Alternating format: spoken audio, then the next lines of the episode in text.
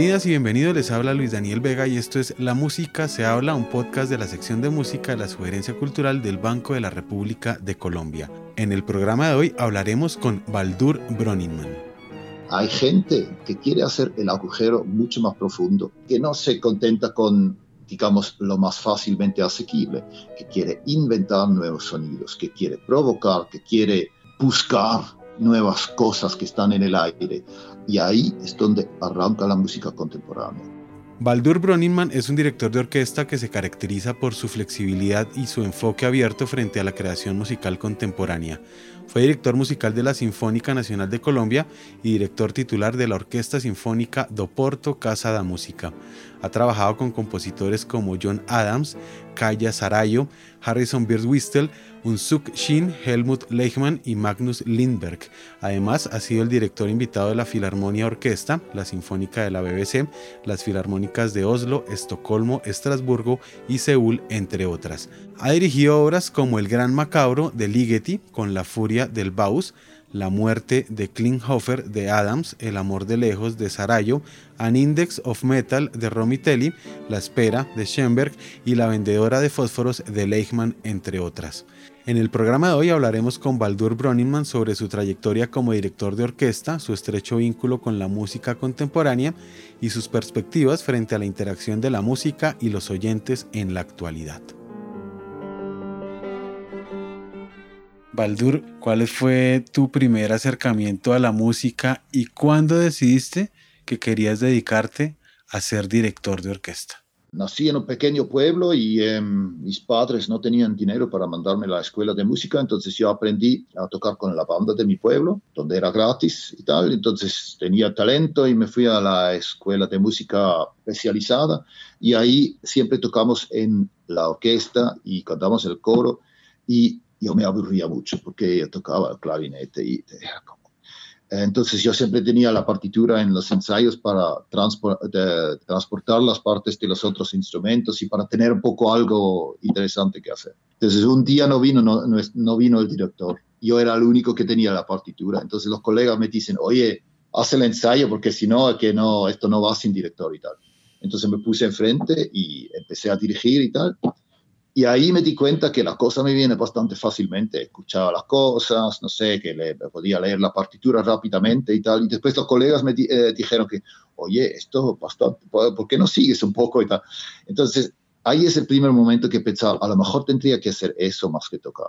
Y bueno, después cuando cumplía 19 me fui a estudiar dirección y tal. En tu página web hay una frase del compositor John Cage que salta a la vista Voy a citarla. No entiendo por qué la gente le teme a las nuevas ideas, yo le temo a las viejas. ¿Qué significa esta frase para ti y de qué manera captura tu trabajo como director de orquesta? Sabes, en la música clásica, a través de los tiempos, se ha desarrollado un poco un culto a lo histórico en el sentido que hay mucho peso de la tradición y lo que pasó antes y cómo se hacían cosas y todo. Yo personalmente prefiero mucho más pensar lo que hace falta hoy y lo que da una relevancia para nosotros hoy y lo que va a pasar en el futuro. Porque yo creo que incluso repertorios desde tiempos de Beethoven se han mirado mucho más, siempre más atrás y todo eso. Y yo creo que esta, este tipo de arte nos tiene algo que decir todavía a nosotros y a las próximas generaciones. Entonces, para mí, la mirada es un poco al revés que mirando atrás. ¿Y por qué crees tú que se ha normalizado ese culto a lo histórico en la música clásica? Mira, mucho empezó en, a principios del siglo XIX, donde como la música se democratizó en el sentido que se independizó de las clases, de las clases feudales. Entonces, hay muchas orquestas, por ejemplo, que se, que, se, eh, que se establecieron en este momento. Hay muchas salas que se construyeron hay sociedades de conciertos que se formaron en esos momentos y a partir de ahí se empezaron a consagrar siempre, eh, ciertas obras. Hay que ver que muchos, muchas instituciones musicales eh, se formaron a partir de las sinfonías de Beethoven porque había una constante demanda de siempre escuchar las sinfonías de Beethoven. ¿Por qué? Pues porque resonaron con una gran capa de la población en este momento, ¿no? Entonces la gente quería volver y volver a escuchar esa música, pero también se ha creado un poco un culto a unas obras maestra, eh, maestras que no se cambian en el tiempo y que son como monumentos que son como intocables. Olvidando que el curso de la música sigue y que Beethoven y Bach y todos eran contemporáneos en algún momento.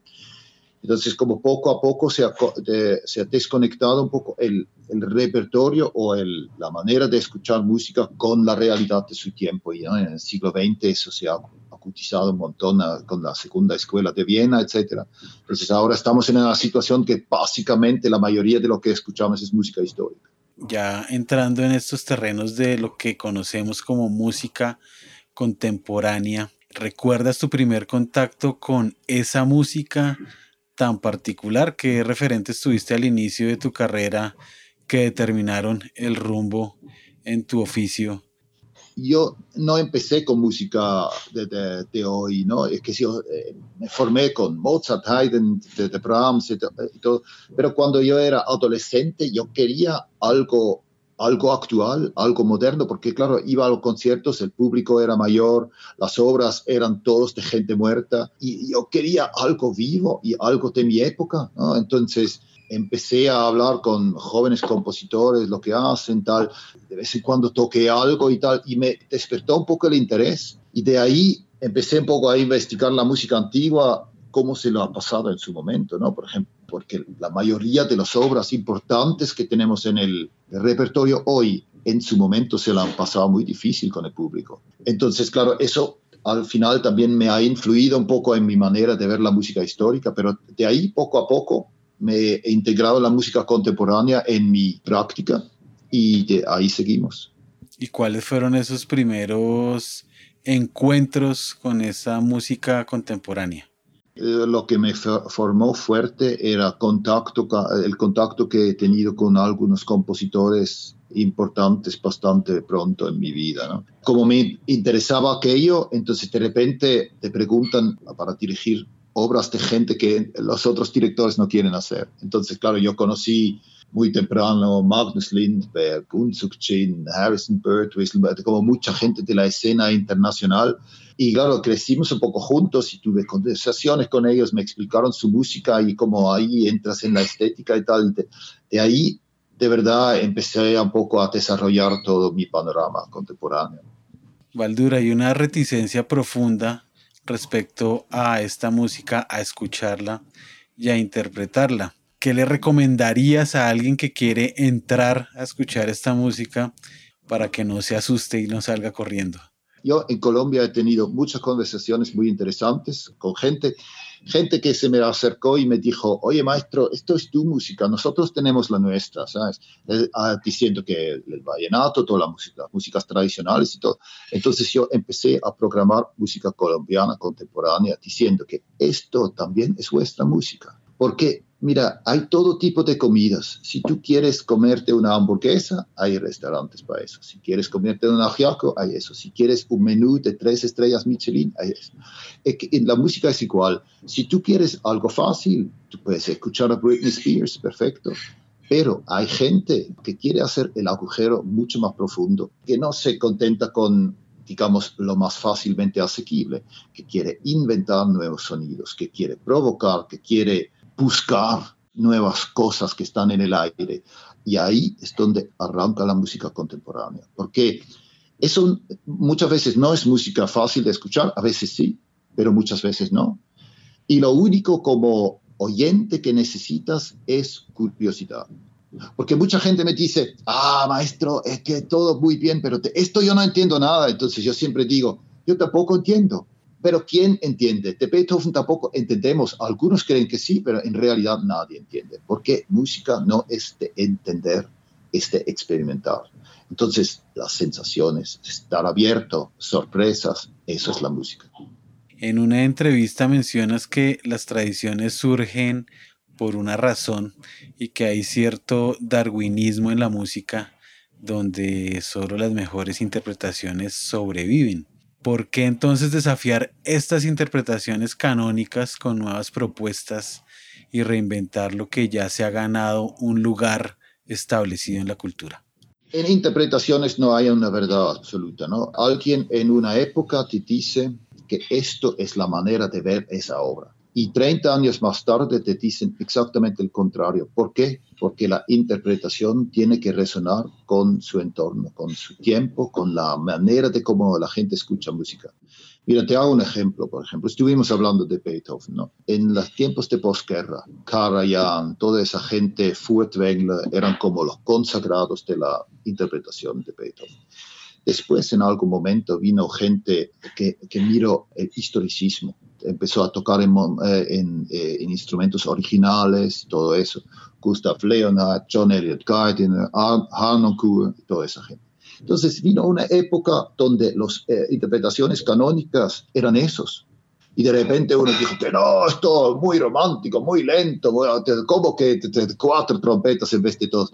Justo lo que era lo, eh, bueno antes se ha convertido en lo antiguo. Entonces, las, las interpretaciones, eso no es una ciencia objetiva. Tú haces sentido de una obra en relación con tu, con tu tiempo. Y yo creo que eso es también muy, muy importante que sea así. Hablas con cierta nostalgia sobre aquellas épocas donde la música era el centro de las discusiones. En palabras textuales eh, tuyas, la música tocaba el nervio de las preguntas de su momento. ¿Qué necesita hoy en día nuestra cultura para darle ese marco de significado a la música que se interpreta hoy y que se compone en la actualidad? Yo creo que ahí tenemos que preguntar un poco al revés, qué, al revés, qué necesita la cultura y la música para conectar con la sociedad.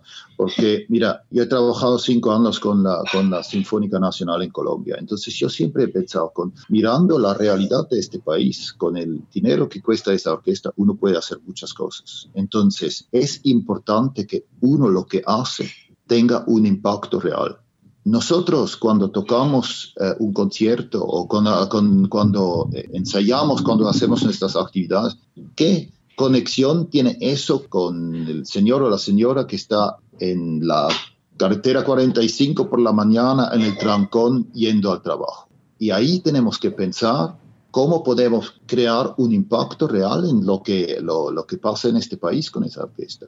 Yo creo que tiene muchos aspectos. Implica cómo se proyectan las instituciones, qué tipo de música se escribe, cómo toman los compositores los temas que son relevantes en el momento, cómo se difunde la música, todo eso.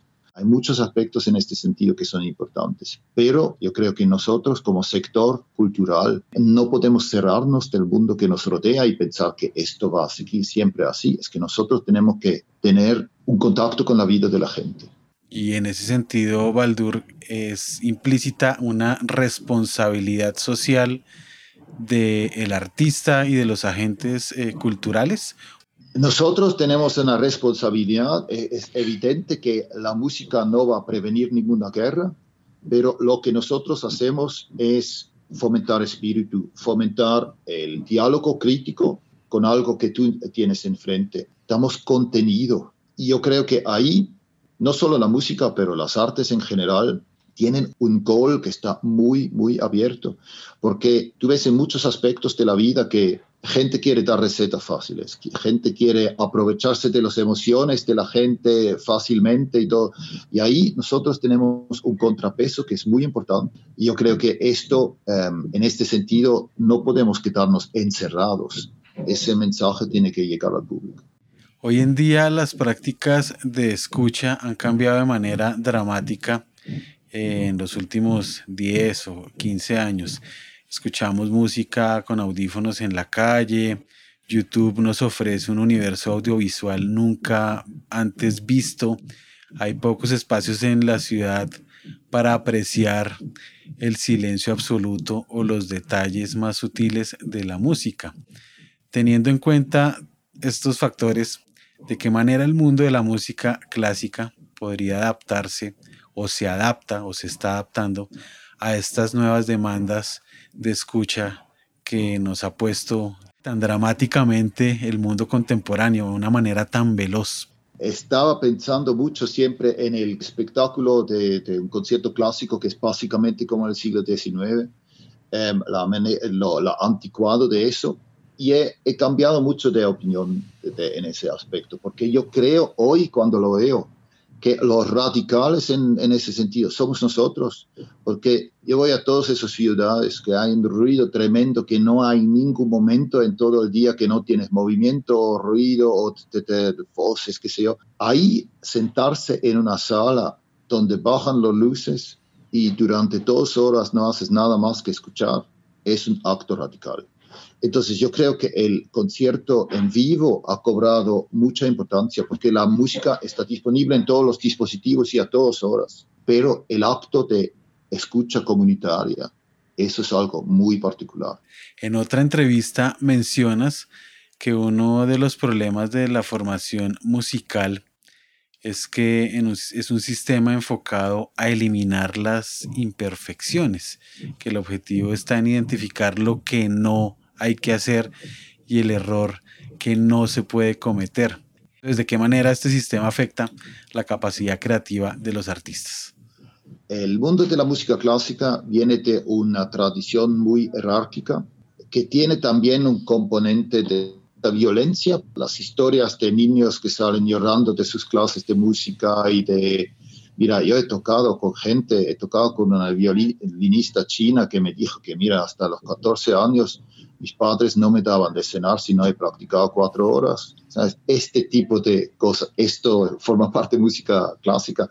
Y claro, esto después entra en la profesión, ¿sabes? Que la, gente tiene una, a veces una disciplina, una, una autocrítica mal entendida en el sentido destructiva, ¿sabes?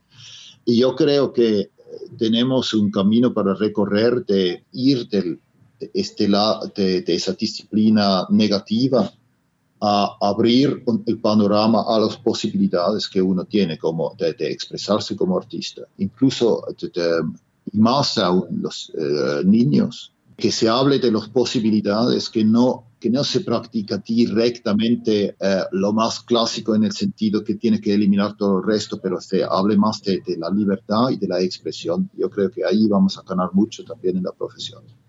No todos los directores de orquesta eh, se le miden a dirigir música contemporánea, pues son unos sonidos desafiantes que se salen de los cánones tradicionales de notación e interpretación musical. Después de un extenso recorrido dirigiendo este tipo de música, ¿qué crees que esta música contemporánea le enseña a un director? A mí en mi profesión me gusta abrirme la mente, ¿sabes? Estimularme la fantasía, la fantasía sonora y, y expandir como mi horizonte que tengo creativamente hablando, ¿no? Porque uno siempre tiene que pensar, como director, tú solo eres el camarero, es que yo sirvo el plato caliente a las mesas. Entonces es un trabajo muy reducido. Uno es, es muy visible y tal, pero claro, es que yo, si yo me muevo las manos, no hago música, solo comunico música. Entonces yo creo que la música contemporánea me ha ayudado a expandir lo que yo me puedo imaginar de, de, de, lo que es posible en, en un sentido sonoro. Y también, como he dicho antes, es el tema interpretación histórica, porque yo creo que mucha gente viene de, como de atrás al presente, como uno piensa de los tiempos antiguos, cómo se ha hecho, entonces vuelve a esto y yo muchas veces pienso al contrario, ¿cómo hago esto hoy?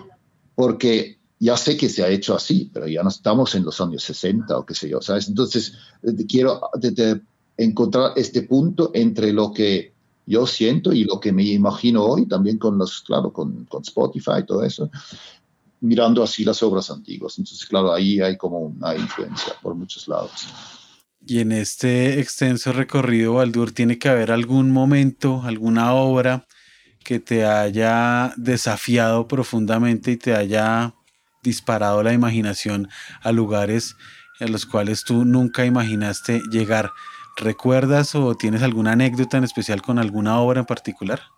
Algo que me marcó un montón, que lo hice en el Teatro Colón en, en, Buenos Aires, era La chica de los fósforos de Helmut Lachmann, que es una obra que eh, es una, dice que es una ópera, pero no tiene acción en este sentido, que todo la drama, el drama de la obra viene del sonido en sí mismo.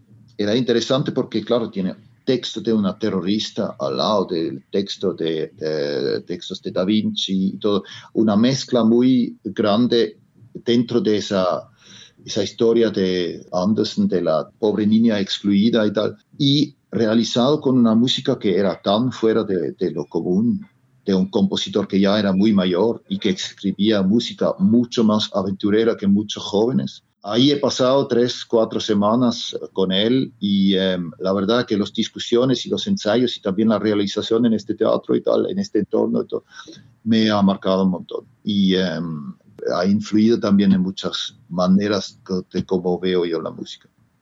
Desde el 2008 al 2012 fuiste el director titular de la Orquesta Sinfónica Nacional de Colombia. Allí comenzaste a explorar la versatilidad de la orquesta con una programación también muy variopinta que incluía obras de compositores como Shostakovich o Ravel o Prokofiev, así como algunos de los más reconocidos tangos de Carlos Gardel hasta la suite sinfónica de la Guerra de las Galaxias. ¿Qué tipo de resistencias encontraste al abordar este amplio abanico del repertorio de músicas contemporáneas, cada una en su estilo? La música contemporánea es esa, es una mezcla de géneros, es una mezcla de influencias, es una cosa completamente global. Ya no es como en los 60 que se hizo básicamente en dos o tres países, ¿no? Ahora hay influencias de todo el mundo. Entonces yo quería reflejar eso porque Colombia en cierto sentido a lo mejor no tiene tanta tradición eh, de, música clásica, pero eso exactamente puede ser una ventaja porque si no hay tanta tradición, tú puedes crear una. Entonces yo creo que como en muchos sitios del mundo, la gente escucha sus playlists y eh, si algo es interesante, se engancha y escucha eso sin tantos prejuicios y tampoco sin prejuicios al, al contrario, sin elitismo y tal. Entonces yo, muy a propósito, quería mezclar estilos. Antes de la novena de Dvorak tocamos una marcha de Sousa o no sé, las guerras de las galaxias y también música de John Adams. Muchas combinaciones que en alguna forma hacen un sentido. Y lo que he encontrado en Colombia es primero una joven generación de músicos con mucho talento y además un público que está abierto a todo, un potencial muy grande, eso de todas formas. Bueno, y además de este reto que tú también propusiste al interior de la Orquesta Sinfónica Nacional de Colombia, tú llegaste en un momento en el que la Orquesta Sinfónica había pasado momentos difíciles. ¿Cómo te recibió la Orquesta Sinfónica Nacional de Colombia? ¿Cómo fueron esos años del 2008 al 2012 en un proyecto de tanta tradición en el territorio colombiano? En sentido artístico, yo me he sentido muy cómodo porque la orquesta tiene un buen espíritu trabajan, trabajan duro y hay, hay mucha gente joven también, una mezcla de generaciones que hay un espíritu en la orquesta y unas ganas de hacer algo. También tenía colaboradores muy, muy buenos en, en la administración lo que era más difícil era todo el lado político en el sentido de poder construir algo a largo plazo, porque las instituciones necesitan una cierta estabilidad y tú tienes que desarrollar ideas a largo plazo. Esto no es algo, es como la Sagrada Familia, se construye a través de 100 años. Y claro, y teníamos el reto concreto que de tener otra orquesta al lado que tenía mucho mayor presupuesto y podía básicamente hacer lo mismo que con nosotros, pero con mucho más recursos.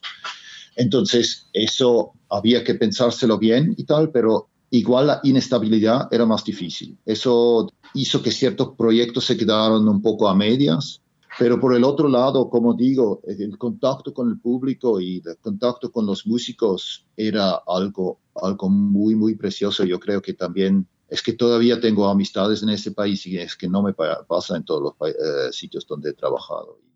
Has dirigido muchas orquestas alrededor del mundo. ¿Qué características comparten estos universos que logran adaptarse más fácilmente al repertorio contemporáneo? Eh, ¿Se necesita algo más que la simple voluntad de aventurarse a interpretar las obras de la música contemporánea? Digamos, en el norte de, Europa, sobre todo, muchas orquestas ya eh, tienen mucha, mucha trayectoria con eso. Además, los músicos jóvenes aprenden todo esto en los conservatorios, técnicas extendidas. Hoy en día a ningún clarinetista le tienes que explicar lo que es un multifónico o qué sé yo, o, los varios tipos de ruidos que hay. Eso yo creo que es un poco también la notación, microtonalidad, todo eso. Yo creo que las jóvenes generaciones vienen con esto, eso forma parte de su canon y con también, también mucho menos digamos, eh, resistencia ideológica contra, contra algo que es nuevo. Entonces yo creo que a través de lo que he visto yo, la resistencia se está desapareciendo, también por parte del público, te digo, porque la música hoy no es como en los años esos 60 o algo, no es tan hermético, entonces te permite programar de otra forma y también hay una aceptación mucho más grande del público, música antigua y música contemporánea sobre todo.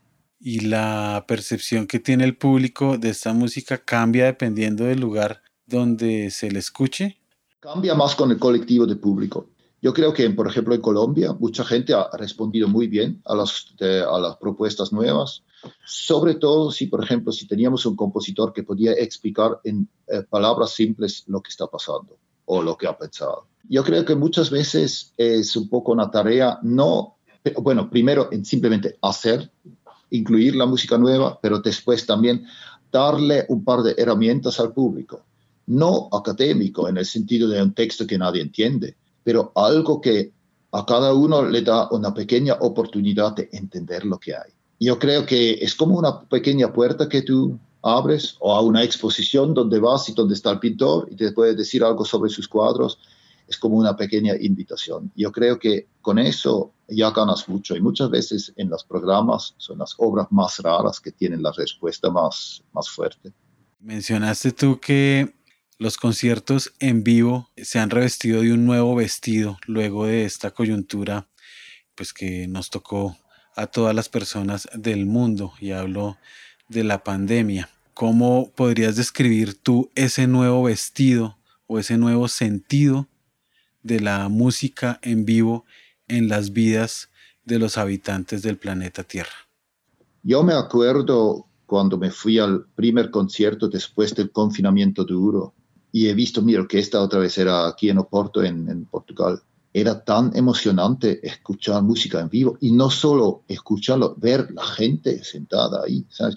Porque de repente te diste cuenta cómo es el mundo si no tienes esto. Si no ves a nadie más, si, si no escuchas nadie tocando y tal. Y era muy fuerte. Y yo, me acuerdo en el, claro, solo podíamos tener 20 personas en el escenario y 15 en toda la sala. Entonces, eh, los metales me dijeron, es que maestro, eh, queremos tocar algo, ¿sabes? Que claro, pero aquí está grande no se podía, entonces hemos puesto un Gabrieli para ocho metales. Entonces yo estaba sentado, sentado en el concierto en la sala escuchando este Gabrieli y he pensado, esta música es de 1600 y lo que ha visto en su historia y ahí sigue todavía y te daba como una esperanza, ¿viste? Que esto va a pasar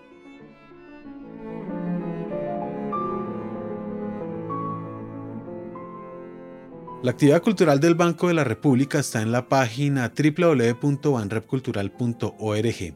Síganos en Facebook como Sala de Conciertos Luis Ángel Arango y en Instagram, Twitter y YouTube como Banrep Cultural. La música se habla es una producción de la sección de música de la Sugerencia Cultural del Banco de la República de Colombia. La música de este podcast es parte del trío Opus 32 de la compositora colombiana Amparo Ángel, interpretado por el Swiss Piano Trio, grabación incluida en el disco Compositores de Nuestro Tiempo, volumen 2, editado y publicado por el Banco de la República. Mi nombre es Luis Daniel Vega, nos escuchamos en una próxima ocasión.